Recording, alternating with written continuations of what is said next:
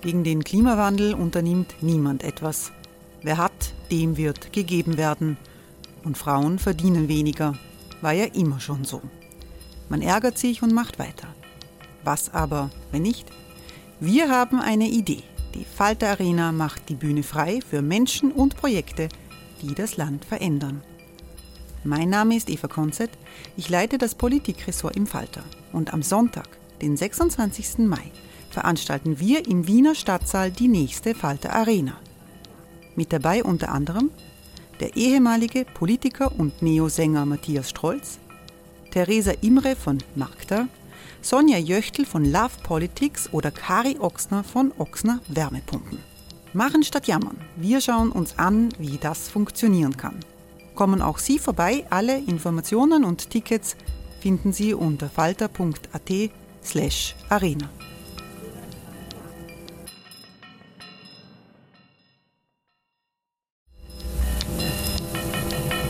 slash arena. Falter-Podcasts werden durch Werbung unterstützt. Das hilft bei der Finanzierung unseres journalistischen Angebots.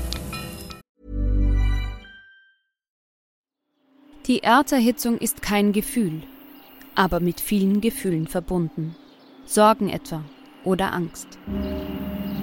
Eine Veranstaltung gegen diese Ohnmacht ist Tipping Time, eine Klimakonferenz der Zivilgesellschaft.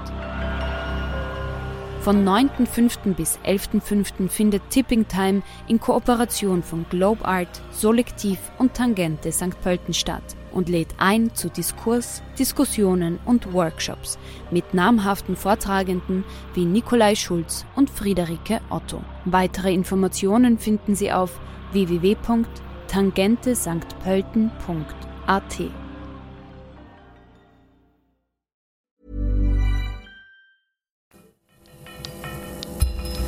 Falter Radio, der Podcast mit Raimund Löw.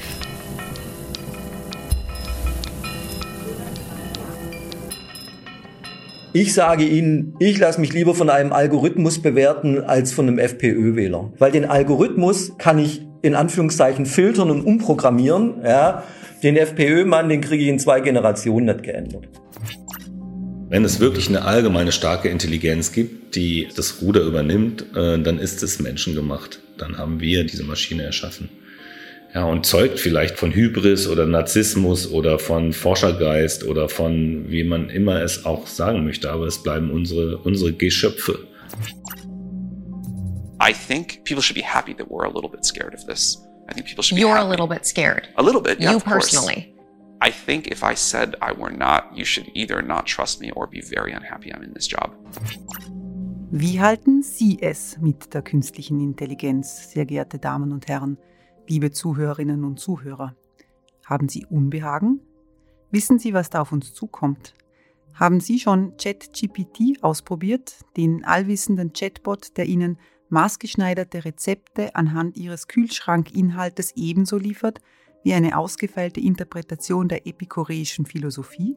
Oder haben Sie auch ein bisschen Angst davor, so wie Sam Altman, jener Mann, den wir als letztes im Intro gehört haben? Mein Name ist Eva Konzett. Ich leite das Politikressort im Falter und um künstliche Intelligenz soll es in dieser Sonderproduktion des Falter Radio gehen. Vielleicht müssen wir kurz bei Sam Altman bleiben.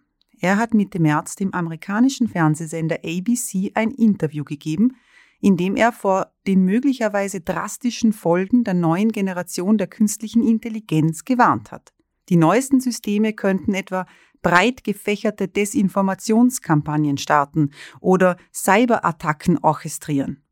Sam Altman sagt da Sätze wie Wir müssen diese Technologie verlangsamen oder wie wir mit den Risiken dieser Systeme umgehen werden, das wird die Zukunft der Menschheit entscheiden. Nur, Sam Altman ist nicht, wie man jetzt meinen könnte, ein Gegner der künstlichen Intelligenz, im Gegenteil. Er ist der CEO des Unternehmens OpenAI. Und OpenAI ist ausgerechnet jenes Unternehmen, das im vergangenen November den Chatbot ChatGPT veröffentlicht hat. Die Avantgarde der künstlichen Intelligenz sozusagen. Und damit nicht genug, vor zwei Wochen hat OpenAI schon den noch potenteren Nachfolger GPT-4 veröffentlicht. ChatGPT oder GPT-4, diese Akronyme stehen nicht nur für multifunktionale Chatbots, sondern für eine Zäsur. Experten haben diese Systeme mit der Erfindung des Rades verglichen, andere sprechen gar von einer zweiten kambrischen Explosion. Bei der ersten entstanden vor 500 Millionen Jahren innerhalb kürzester Zeit alle Tierstämme, die wir heute kennen. Ist das spooky? Ja, und zwar in besonderem Maße. Und ganz einfach zu verstehen ist das alles auch nicht. Die neue Generation der künstlichen Intelligenz reicht mit ihrer Leistung an die kognitiven menschlichen Fähigkeiten heran. Sehr wahrscheinlich wird sie den Menschen bald übertreffen. Jetzt haben führende Informatiker, Unternehmer und Software-Spezialisten, darunter Tesla-Gründer Elon Musk, ein Forschungsembargo für künstliche Intelligenz gefordert, weil eben niemand abschätzen kann, wohin das alles noch führen wird. Schauen wir einmal zurück. Technische Innovationen haben immer die Unzulänglichkeiten der Menschen ausgebügelt. Das Rad entlastete das Bein, die Dampfmaschine übertraf die Körperkraft. Jetzt soll die Technik dem Mängelwesen Homo sapiens das Denken abnehmen. Für den Menschen bedeutet das nichts Geringeres, als dass sein Geist nun Konkurrenz bekommt, nicht in der Rechen, sondern in der Denkleistung. Das stellt uns vor Fragen. Was ist das eigentlich Revolutionäre an der neuen künstlichen Intelligenz? Was kann sie alles und was nicht? Was passiert oder muss man sagen, was droht, wenn KI-Systeme nicht reguliert werden? Und was macht das mit uns als Gesellschaft? Ich habe mich auf die Suche nach Antworten gemacht. Ich habe dafür mit Ethikern, mit Informatikern und mit Lobbyisten gesprochen. Ich habe den amerikanischen Soziologen Richard Sennett in Wien getroffen. Spoiler. Alle Gesprächspartner gehen davon aus, dass die neue Generation der künstlichen Intelligenz ein ziemlich großes Ding sein wird. Eben eine Zäsur, ein Gamechanger, wenn man so will. Und sie sagen, dass wir die Auswirkungen eigentlich kaum mehr aufhalten können. Bleibt die Frage, sind diese Systeme bereit für uns? Und sind wir Menschen bereit für sie? Man muss an dieser Stelle einmal abstecken, wovon diese neue Generation an künstlicher Intelligenz überhaupt handelt, was sie ist ChatGPT und Co basieren auf künstlichen neuronalen Netzwerken, die die menschlichen Gehirnsynapsen imitieren. Sie können als sogenannte Large Language Models eben Chatbots servisieren. Das wäre dann der breitenwirksame Hausgebrauch. Die neuen Systeme können aber auch Proteine bestimmen, was die Wissenschaft frohlocken lässt. Sie können problemlos Deepfake-Videos produzieren oder biochemische Substanzen zu neuartigen Waffen ordnen in wenigen Minuten. Ich brauche da jetzt ein bisschen Hilfe, um das alles einzuordnen. In der Wiener Innenstadt, nicht weit vom Café Zentral und vom Burgtheater entfernt, arbeitet Alexander Filipowitsch. Der Deutsche ist Professor für Medienethik an der Katholischen Fakultät der Universität Wien. Sein Hauptforschungsgebiet ist die künstliche Intelligenz, Darüber hat er seine Antrittsvorlesung in Wien gehalten, dafür saß er zwei Jahre lang in einer eigenen Enquete im Deutschen Bundestag. Thema Herausforderungen für die Demokratie durch künstliche Intelligenz. Filipowitsch lädt in sein Büro ein, nüchternes Zimmer im zweiten Stock eines nüchternen Neubaus. Während er Tee aufkocht, erzählt er von einer älteren Kollegin, die ihm gegenüber geäußert habe, froh, darüber zu sein, das volle Ausmaß dieser Entwicklungen nicht mehr erleben zu müssen. Die Gnade der frühen Geburt, einmal anders sozusagen. Ich würde auch erstmal sagen, dass sich unsere Begriffe von, von dem Göttlichen, von dem Jenseitigen, von, den, von dem, was hinter den Dingen liegt, wahrscheinlich stark verändert im Kontext von Technologien. Das wird vielleicht unsere Jenseitsvorstellungen dann auch verändern und beeinflussen. Für die breite Masse sind die neuen KI-Systeme mit den Chatbots hereingebrochen, weil zum ersten Mal ein jeder sich damit herumspielen kann. Die Systeme aber werden auch in anderen Feldern getestet, bei Flutsimulationen etwa oder in der Logistik. Sie sollen neue Medikamente finden und die Diagnose in der Medizin revolutionieren. Dieses Sprachmodell und sowas gibt's ja länger, dass das jetzt aber in Chat äh, umgebaut wurde, wo es eine Form von Interaktion gab, erklärt wahrscheinlich dann auch nochmal diesen, ähm, diesen Hype jetzt um diese, um diese Maschine. Aber ähm, je länger ich damit experimentiert habe und mir das angeguckt habe, ja, desto, desto beeindruckter bin ich von der Leistungsfähigkeit ähm, von solchen KI-Technologien. Was bringt uns das? Noch einmal Professor Filipowitsch. Es kann gut sein, dass mit den Technologien künstlicher Intelligenz wir jetzt plötzlich die Mittel haben, irgendwie mit der Komplexität unserer Welt tatsächlich auch umzugehen. Bisher hingen, hingen wir immer so hinterher. Also zum Beispiel die, ja, die, die Geschichte, dass die Franzosen äh, im, im 19, 18., 19. Jahrhundert und zum Teil sogar noch früher das gesamte Wissen in Form von Enzyklopädien sammelten, ja, und, und Bibliotheken vorschrieben dafür.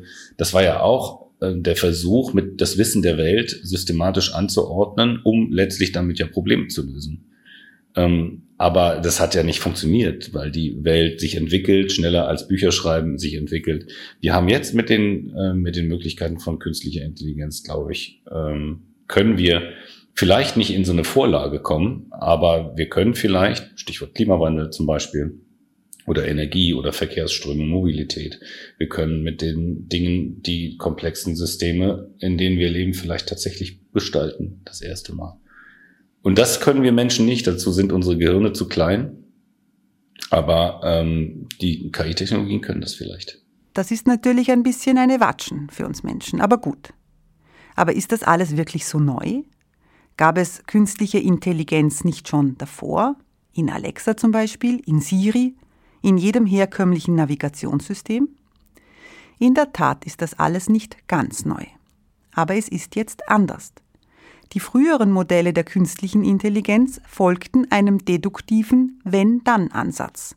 Sie waren in einer Sache besonders gut und waren ausschließlich darauf abgerichtet. Sie waren beispielsweise darauf trainiert, Bilder zu erkennen. Man denke an die mühsame Ich bin kein Roboter-Hürde, bevor man auf bestimmte Webseiten gelangt. Die neueste Generation der künstlichen Intelligenz ist anders. Seit 2018 wird an ihr gearbeitet. Möglich gemacht hat sie eine nochmals gesteigerte Rechenleistung und ein neues Organisationsprinzip. Die neue Generation der künstlichen Intelligenz arbeitet nicht mehr mit Deduktion, sondern mit Assoziation. Diese neuen Modelle können Daten verknüpfen. Sie können Schlüsse ziehen, sie können aus sich selbst heraus Inhalte kreieren. Generativ nennt man das. Wie sie das mit ihren neuronalen Netzwerken machen, das wissen nicht einmal mehr die Softwareingenieure, die sie angeleitet haben. In einer sehr groben Analogie kann man sich das so vorstellen. Frühere Modelle haben eine Ausbildung erhalten, zum Beispiel zum Tischler. Die neuen Modelle können gleichzeitig Tischler, Schriftsteller und Chirurg sein und zwischen diesen Rollen hin und her switchen. Hier kommt ein Disclaimer. Auch wenn diese KI-Modelle Milliarden an Daten verarbeiten, sind sie dumm. Sie haben weder Bewusstsein noch eine Vorstellung von der Welt.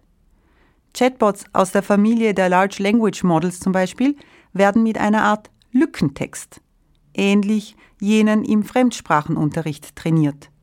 Man richtet sie darauf ab, die Abstände zu füllen, um in der Folge einen Text aus einer statistischen Wahrscheinlichkeit heraus zu berechnen. GPT-3, der Vorgänger von ChatGPT beispielsweise, wurde mit 500 Millionen Wörtern befüllt. Dafür müsste ein Mensch zehn Leben lang durchgehend Zeilen ablesen. Der Chatbot hat aber kein Gedächtnis. Er überschreibt die gespeicherten Zeilen einfach. Er hat gelernt, Syntax, Wortbeziehungen und semantische Nuancen zu imitieren. Verstehen tut er davon kein Wort. Dazu noch einmal der Ethikprofessor Alexander Filipowitsch die Maschine greift auf etwas zurück, was es schon, was es schon gab, oder was schon da ist, äh, und mm, rechnet äh, statistisch, statistische Methoden, um dann irgendwas auszuspucken. Von daher ähm, hat die natürlich ganz klar ihre Limitationen. Ähm, Im Verhältnis zu Menschen auf jeden Fall natürlich. Das muss man auch wissen. Also das heißt, das, was noch nicht gedacht wurde oder das, was vielleicht gedacht wurde, noch nicht aufgeschrieben ist, ist für diese Maschinen einfach nicht verfügbar. Doch wie funktionieren sie überhaupt? In Österreich weiß das wohl kaum jemand besser als Sepp Hochreiter. Der Informatiker aus Bayern forscht seit vielen Jahren an der Johannes Kepler Universität in Linz zur künstlichen Intelligenz. Auf seinen Forschungsergebnissen bauen die Large Language Models auf. Jene Systeme also, die in den Chatbots eingesetzt werden. Fragen wir doch mal den Experten, was künstliche Intelligenz denn allgemein überhaupt ist. Künstliche Intelligenz ist eine Maschine, äh, die äh, kognitive Fähigkeiten besitzt, wie sie sie der Mensch besitzt. Äh, dazu gehört Lernen, Planen, irgendwelche Ziele verfolgen, sich neue Fähigkeiten aneignen. Das ist die Definition, die ich verwende, äh, die stammt von Bauern Feigenbaum von 1981. Die finde ich noch die beste. Künstliche Systeme wie ChatGPT können mittlerweile sehr gut Texte schreiben und den Menschen imitieren. Das, was sie da produzieren, hat einen großen Reiz, denn es wirkt menschlich. Das Problem? Die Systeme sind zwar wahnsinnig kohärent, aber nicht immer korrekt. Das liegt an den Daten, an denen sie trainiert wurden. Hat ein Chatbot zum Beispiel niemals von historischen Ereignissen, zum Beispiel dem Massaker am Platz des himmlischen Friedens in Peking 1989 erfahren, kann er dieses Ereignis nicht wiedergeben. Aber dieses Ding ist strohdumm, äh, das kann äh, nicht logisch denken, kann sie nichts herleiten, hat auch nur die Daten drin, die reingefüttert wurden. Wenn falsche Daten reingefüttert äh, wurden, ist was Falsches drin. Wenn welche nicht reingefüttert worden sind, dann, dann fehlt das. Zudem tendieren die Programme dazu, Vorurteile in den Daten fortzuschreiben. Wo in den USA künstliche Intelligenz über Haftentlassungen entscheidet, werden Schwarze benachteiligt. Das Vorgängermodell von ChatGPT assoziierte Muslim häufig mit Terrorist und Jude mit Geld. Und als das Arbeitsmarktservice 2019 in Österreich einen Algorithmus einsetzen wollte, um die Arbeitsmarktchancen von Arbeitslosen zu bestimmen, bekamen Frauen mit Kinderbetreuungspflichten einen Punkteabzug. Ja, und dann ist da noch die Sache mit der Transparenz. Niemand weiß nämlich, mit welchen Daten diese KI-Systeme letztlich trainiert werden.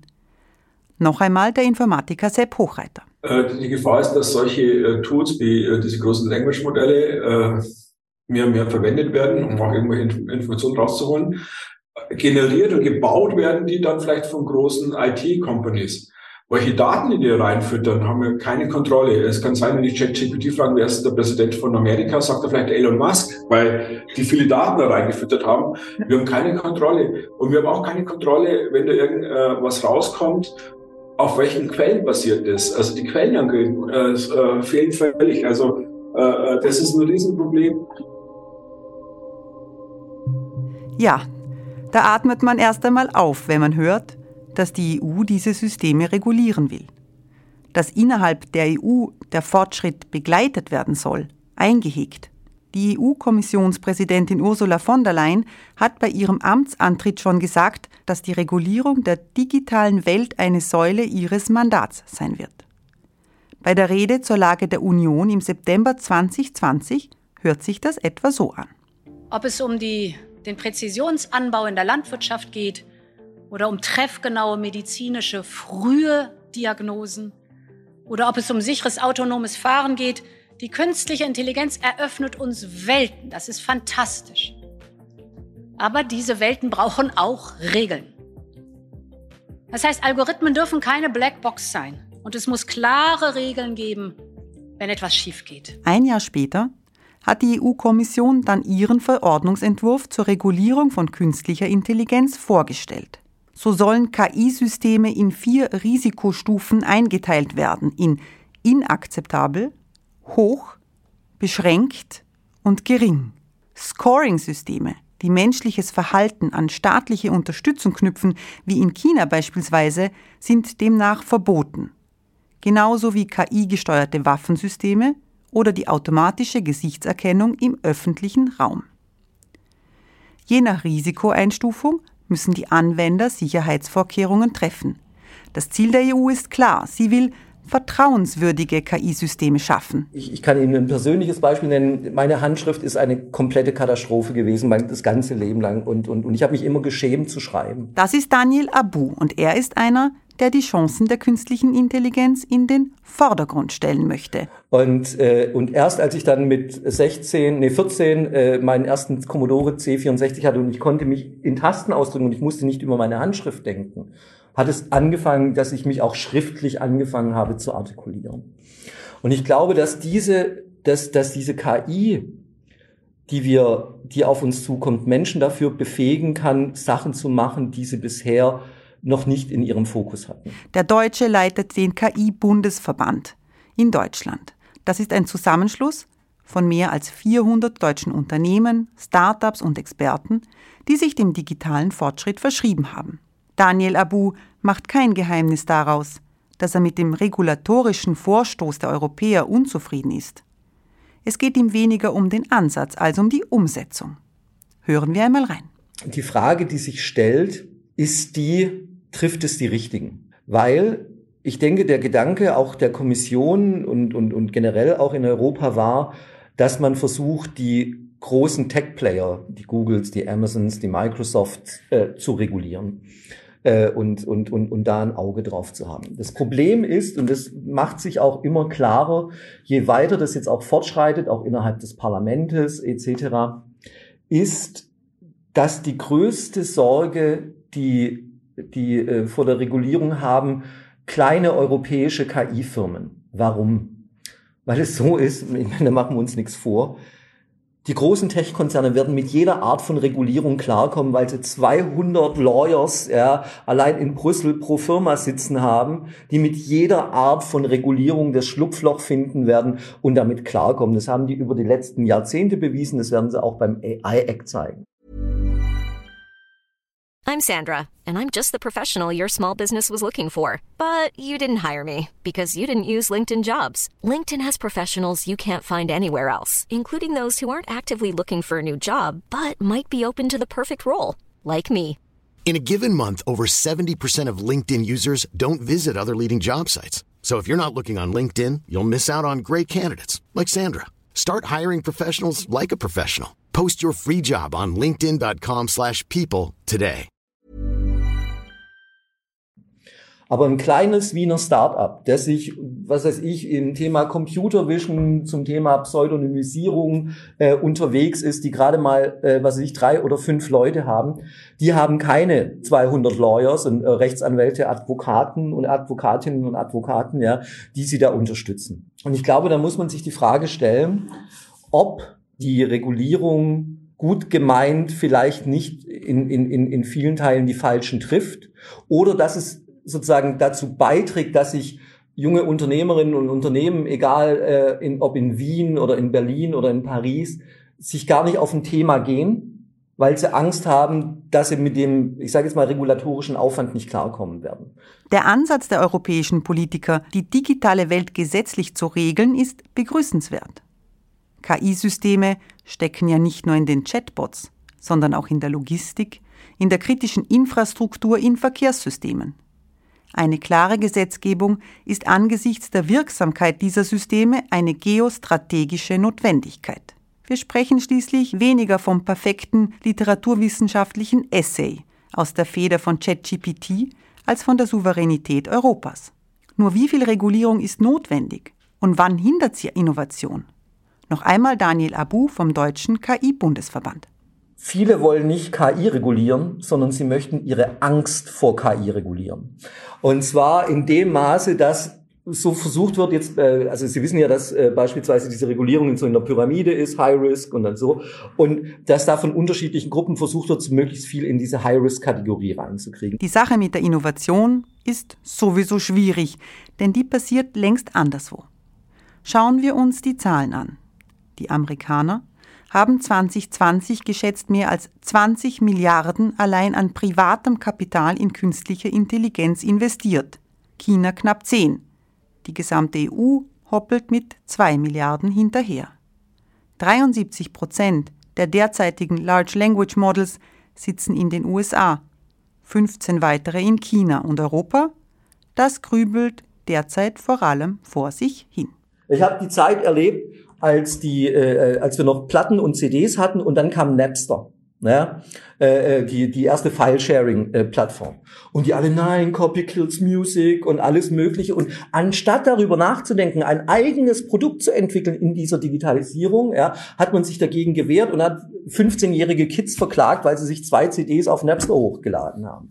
Und genau das Gleiche wird den Wirtschaftszweigen passieren, die sich nicht auf diese neue Technologie einstellen. Und da sehen wir gerade in den oberen Chefetagen noch ein gigantisches Defizit auf da, was auf uns zurollt. Außerdem dürfen wir eine Sache nicht vergessen. Der Ansatz der EU einer risikobasierten Einschätzung unterschätzt die technologische Flexibilität der neuen KI-Generation. Diese können multidisziplinär arbeiten.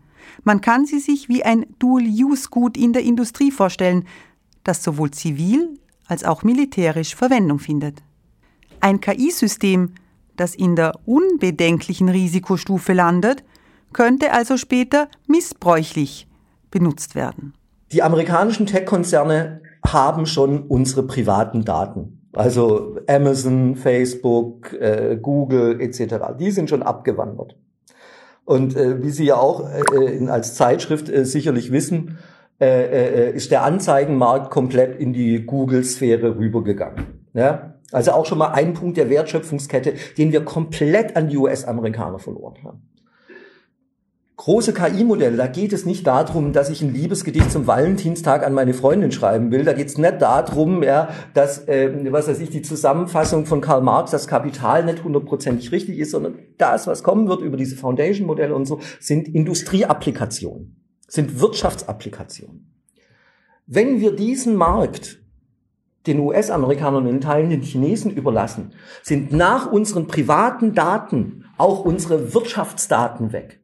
Das heißt, dass die dann Modelle machen können, ja, die, ich will das jetzt nicht überziehen oder sowas, aber die einen Großteil des Weltwissens haben. Ja. Und wir müssen europäische Wirtschaftsdaten versuchen, so weit wie möglich in Europa zu halten. Weil sonst werden wir in der digitalen Wertschöpfungskette noch weiter nach hinten gebracht. Daniel Abu bringt dann noch ein interessantes Beispiel. Nicht zum ersten Mal in der Geschichte des Menschen kann die Technologie nach vorne und nach hinten losgehen. Mit der Erfindung des Buchdrucks ja, war es so, dass dann auf einmal auch Propagandaschriften erzeugt werden konnten, relativ einfach. Und der Buchdruck auch, was Historiker sagen, ich bin keiner, ja, aber auch ein Brandbeschleuniger für den 30-jährigen Krieg war.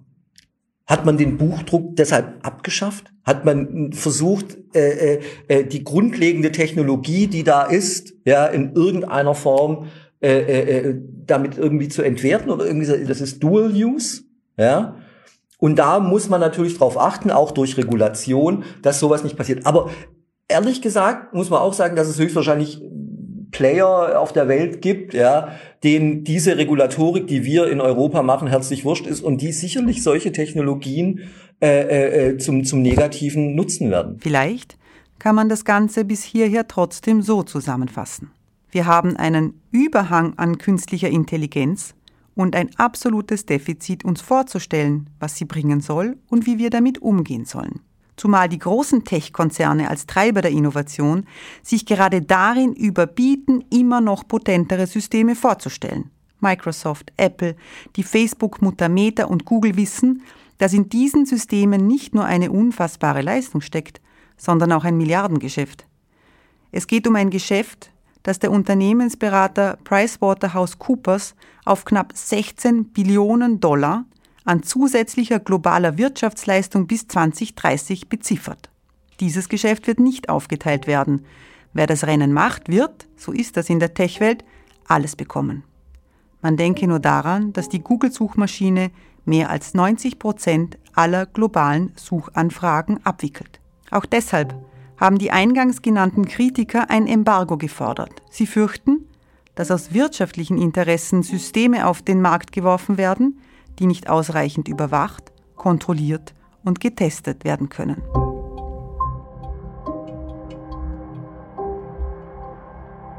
Ich verspreche Ihnen an dieser Stelle, dass es eine Sache gibt, die die Maschine nicht so gut kann wie der Mensch. Der amerikanische Soziologe Richard Sennett, ein Meister seines Fachs, wird uns gleich darüber berichten. Ein sonniger Tag im März. Richard Sennett hat schon auf mich im Hotel Wandel in der Wiener Innenstadt gewartet. Das Institut für die Wissenschaft des Menschen hat ihn zu einer Lecture eingeladen. Er will dort über das jüdische Totengebet, das Kaddisch, sprechen. Im Gespräch mit mir wird es um etwas anderes gehen, um Sennets jüngste Forschungen im Feld der Automatisierung. Richard Sennett hat vorläufige Daten mitgebracht, die er gemeinsam mit seinen Studenten von der London School of Economics erhoben hat. Sie zeigen ein drastisches Bild. 20 bis 25 Prozent der Dienstleistungen könnten in den Maschinen der künstlichen Intelligenz verschwinden. Auf einen Arbeitsplatz könnten dann drei Arbeitnehmer kommen. Mein Senate und die KI-Systeme haben gegenüber einem teuren Industrieroboter, sagen wir in einer Automobilwerkshalle, einen entscheidenden Vorteil. Sie sind wahnsinnig billig. Geleakte Dokumente aus dem Unternehmen des eingangs eingespielten Sam Altman zeigen, dass OpenAI seine sogenannten Foundation Models zum Preis von 22.000 Dollar vermieten will pro Monat. Und das ist nur das eine Problem. Time weighs heavily on the hands of people who are only employed 15 hours a week. What will you do with yourself? You're not going to fill up the time by going to sports. You know, you need something that gives you a purpose and a meaning in, in life. Sennett spricht hier vor allem von der Masse der Arbeitnehmer, dem Mittelbau. Aber auch in den oberen Etagen könnte es eng werden. Denn wo Automatisierung bisher schlechter bezahlte Jobs wegrationalisiert hat, könnte es jetzt den Managerinnen und Wissensdienstleistern an den Kragen gehen. Was die KI-Systeme heute schon leisten können, zeigt das Beispiel des chinesischen Unternehmens NetDragon. NetDragon ist ein Online-Glücksspielanbieter. Er macht mehr als 2 Milliarden Dollar Umsatz im Jahr. Im vergangenen August hat NetDragon einen neuen CEO bekommen. Oder besser gesagt eine neue CEO. Sie heißt Tang Yu. Tang Yu ist die beste Mitarbeiterin, die man sich vorstellen kann. Sie muss eigentlich nicht schlafen. Ihre Konzentrationsfähigkeit reißt nie ab. Es gibt kein Kind, dessen Schulaufführung sie nicht verpassen darf. Und ihr Gehalt beträgt 0 Dollar. Denn Tang Yu ist ein KI-System. Sie ist ein Roboter an der Spitze eines Milliardenkonzerns. Nach allen messbaren Größen hat Tang Yu ihre Sache gut gemacht. Dem Unternehmen NetDragon hat die unorthodoxe Personalentscheidung jedenfalls bisher keine Nachteile gebracht. Im Gegenteil. Die NetDragon-Aktie hat den Index der Hongkonger Börse im vergangenen Jahr outperformed. Um 20 Prozent. So, you know, you're looking at a kind of reorganization of how, how companies will work. Intellectually, the issue about this is what are the problems in human interaction which need to be left indeterminate. This, uh, these machines are problem solvers and predictors, but there are whole areas of work where the indeterminate is is really important, as in social care. You know, taking care of elderly people, um, people who are sick in hospitals who need who need that kind of help. Teaching, you know, if we reduce teaching to problem solving, reduce the scope of um, of people's uh, social intelligence and their cognitive abilities. Bleibt die Frage, was das mit dem Menschen macht und was für ihn noch übrig bleibt. Noch einmal Richard Sennett. The thing about this, this is all in the realm of performance. Uh, this these machines. That is to perform a task. But it's not about existence, you know. Uh, a machine is never going to be a good lover. It's uh, never going to give a child a sense of uh, comfort, which a parent can can do. All the machine could do is is tell them, "Well, you tie your shoelace like this," and so on. The notion that we'd be replaced by machines is is silly it would just reduce us to performing creatures, not people who live socially with others. I think this AI will reach its limit that way. It's very bad as a mechanism to get people to cooperate with each other. Sigmund Freud, der Begründer der Psychoanalyse, hat einmal drei Kränkungen der Menschheit definiert. Die erste ist seinen Angaben zufolge die Erkenntnis, nicht der Mittelpunkt des Kosmos zu sein. Der Astronom Nikolaus Kopernikus hat diese Erkenntnis formuliert. Der Naturforscher Charles Darwin brachte unsere Abstammung dann mit dem Affen zusammen und weit von der Krönung der Schöpfung weg. Und Freud selbst schließlich zeichnete den Menschen drittens als schwer zu kontrollierendes Triebwesen und nicht als abwägende Vernunftkreatur. Vor uns könnte die vierte, die kognitive Kränkung der Menschheit stehen.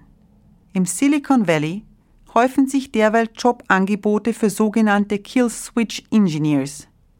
Sie sind dafür verantwortlich, den Stecker zu ziehen, sollte eines der Systeme eine unvorhergesehene oder gefährliche Richtung einschlagen. Wie viel Ohnmacht in dieser Jobbeschreibung liegt und wie wenig Trost.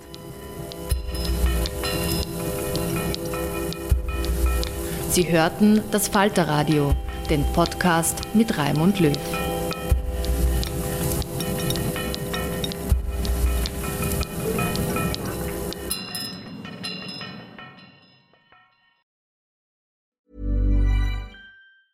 Hey, it's Paige DeSorbo from Giggly Squad. High quality fashion without the price tag. Say hello to Quince. I'm snagging high-end essentials like cozy cashmere sweaters, sleek leather jackets, fine jewelry, and so much more. With Quince being 50 to 80% less than similar brands. And they partner with factories that prioritize safe, ethical, and responsible manufacturing. I love that. Luxury quality within reach. Go to quince.com slash style to get free shipping and 365 day returns on your next order. Quince.com slash style. Imagine the softest sheets you've ever felt. Now imagine them getting even softer over time. That's what you'll feel with Bowl and Branch's organic cotton sheets. In a recent customer survey, 96% replied that Bowl and Branch sheets get softer with every wash. Start getting your best night's sleep in these sheets that get softer and softer for years to come. Try their sheets with a 30-night guarantee. Plus, get 15% off your first order at bowlandbranch.com. Code BUTTERY. Exclusions apply. See site for details.